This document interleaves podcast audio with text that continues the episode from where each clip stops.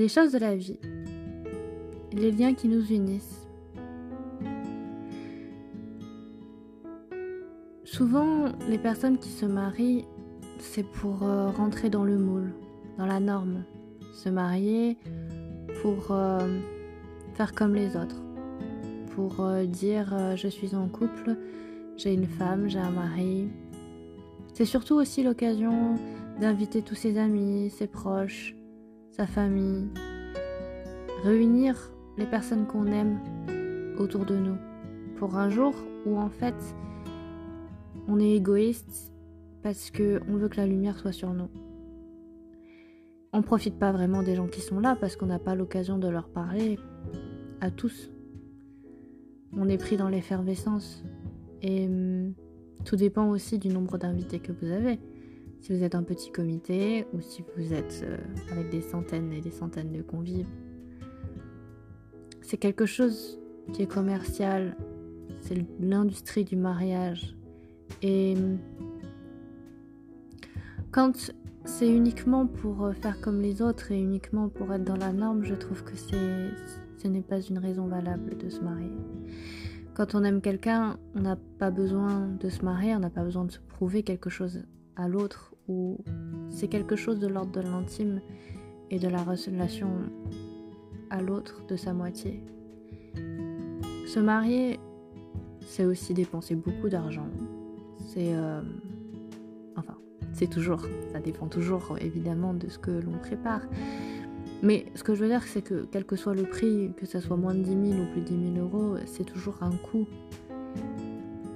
En fait, le mariage n'a pas de sens s'il n'est pas là pour protéger les enfants ou la famille ou l'autre, le conjoint, la conjointe.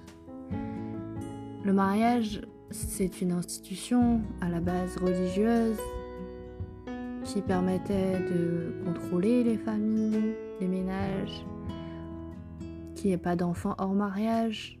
Et quand on a de bonnes raisons, quand ce n'est pas un mariage arrangé, quand ce n'est pas quelque chose de superficiel, le mariage peut prendre tout son sens.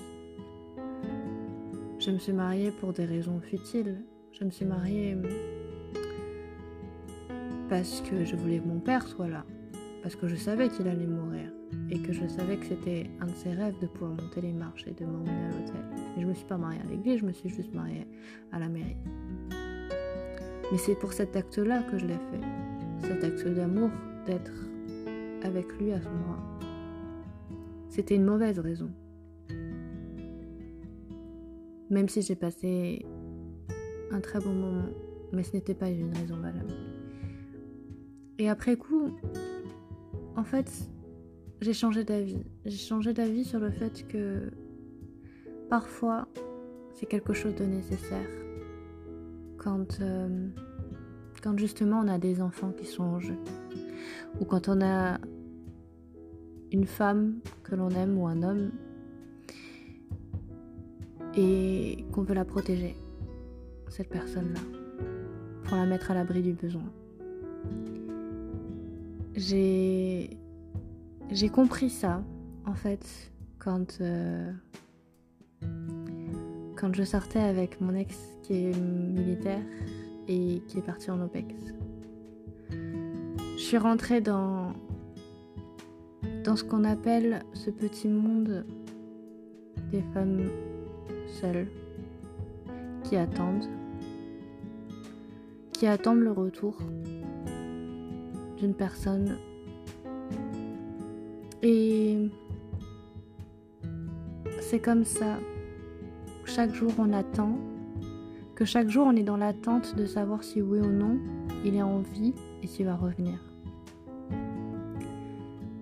En fait, je me disais, ça va bien se passer, je suis indépendante, j'ai l'habitude de vivre euh, de vivre pour moi d'abord et, et de pas et de pas m'inquiéter pour quoi que ce soit.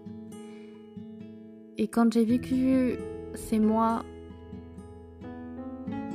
eh bien, c'était différent, vraiment différent. À chaque fois que j'avais une nouvelle, quand je savais qu'il était en mission, en sortie, en fait, je me disais toujours est-ce qu'il y aura une attaque? Est-ce qu'il va être blessé? À chaque fois que j'entendais la radio ou la télé, que j'entendais que c'était dans la zone où il était, eh bien, je m'inquiétais. Et j'attendais, j'attendais d'avoir des nouvelles. J'attendais d'avoir le message euh, ça va. Juste de savoir que ça allait. Et hum, de savoir qu'il y a des hommes qui ne reviennent pas du, de la guerre, des missions, qui ne reviennent pas parce qu'il y a eu des attaques hum, ou seulement un accident, que c'était pas le bon endroit, pas le bon moment, et que hum, c'est terrible parce que si vous n'êtes pas marié, vous en saurez rien en fait. Ce sera d'abord sa famille qui sera au courant et pas vous. Alors que si vous êtes marié, c'est vous que l'on vient voir en premier. C'est vous que l'on prévient en premier. On vous demande d'être chez vous, d'aller ou de vous rendre chez vous. Et on vous dit, on vous dit ce qui s'est passé. Et vous avez cette reconnaissance-là d'être euh, prévenu qu'il est arrivé quelque chose à votre moitié. Et quand vous n'êtes pas marié, vous n'êtes rien. Vous n'êtes rien aux yeux de la société. Vous êtes juste euh, l'ami. Et c'est ça. En fait, j'ai pris conscience de ça. J'ai pris conscience que, certes, quand on aime quelqu'un, on n'a pas besoin de se marier. On n'a pas besoin de lui appartenir parce qu'on n'appartient à personne. On ne possède pas quelqu'un. Mais dans ces moments-là, où on a des femmes qui ont des enfants. Ces enfants-là, ils ne sont rien non plus, en fait, quand vous n'êtes pas marié. Et de se dire que leur père ne va pas revenir. Heureusement, on a des pupilles de la nation, mais uniquement quand on est marié, pas quand on n'est rien. Et je me suis dit, j'ai eu cette, euh, ce coup de foudre, cet euh, éclair qui m'a rappelé en quoi c'était important? En quoi c'est important d'être lié à l'autre? Parce que quand tout va bien, tout va bien. Mais quand il arrive un malheur, c'est là qu'on se retrouve le plus seul. C'est là qu'on se retrouve face à soi-même et face à sa solitude, face à la réalité que vous n'êtes rien, tout simplement, cette personne-là. Et c'est peut-être pour ça que dans les relations amoureuses, il y a ce sentiment d'appartenance et de possession qui est important pour ceux qui souhaitent se marier. Parce que c'est se dire que s'il arrive quelque chose, au moins il y aura une trace, il restera quelque chose.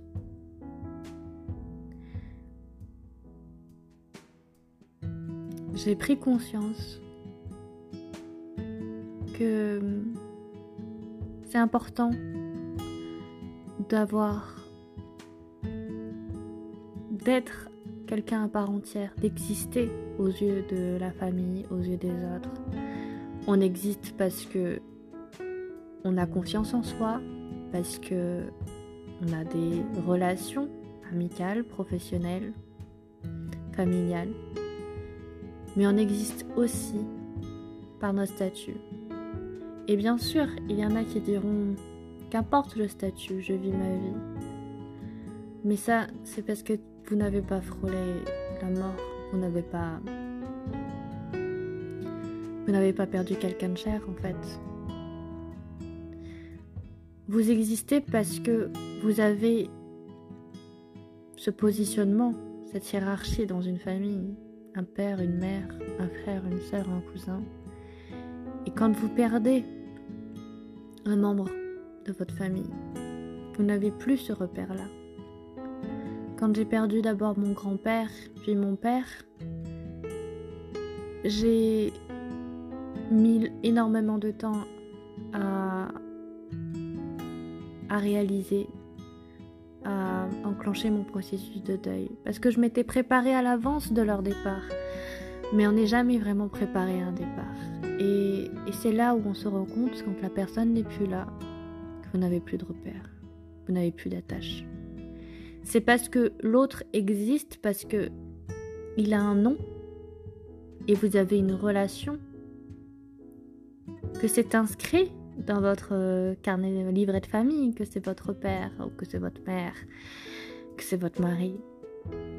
Et quand vous n'avez pas ce lien, en fait, vous n'existez pas. Pourquoi dans une famille c'est si important quand on a des enfants d'inscrire si vite la relation qu'on a avec l'autre, avec un enfant? C'est mon enfant.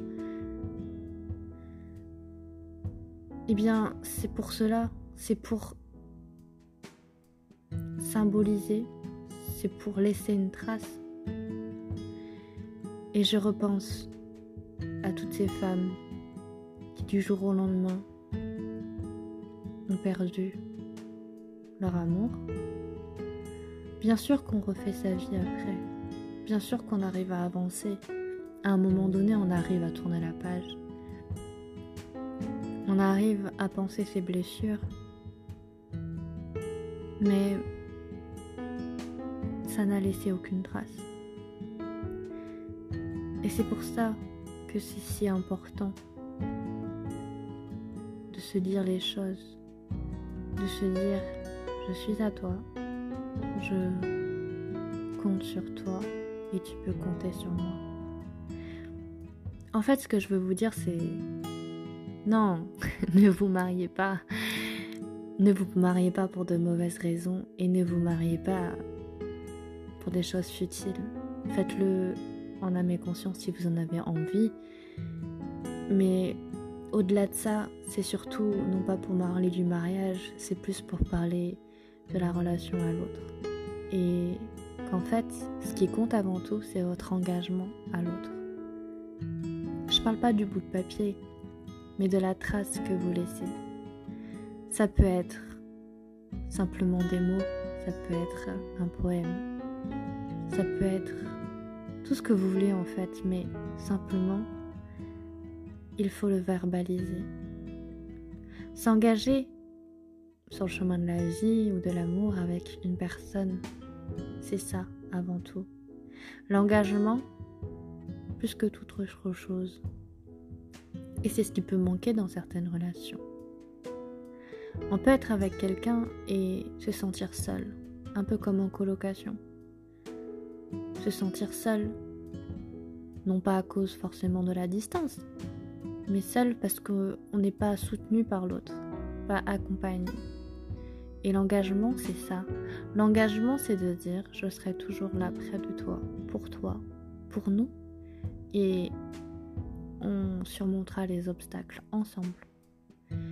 Si un jour vous arrivez à verbaliser ça, vous n'aurez pas besoin de vous marier.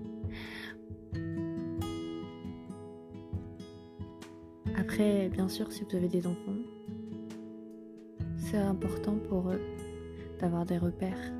C'est important de se dire j'ai un père et une mère et que s'il arrive malheur à l'un des deux, j'aurai au moins quelque chose.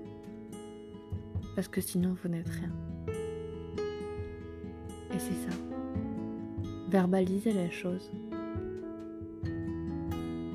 Les liens qui nous unissent, ce sont bien évidemment les liens du sang, ce sont les liens filiaux administratifs, mais c'est surtout les liens du cœur et ce que vous en faites.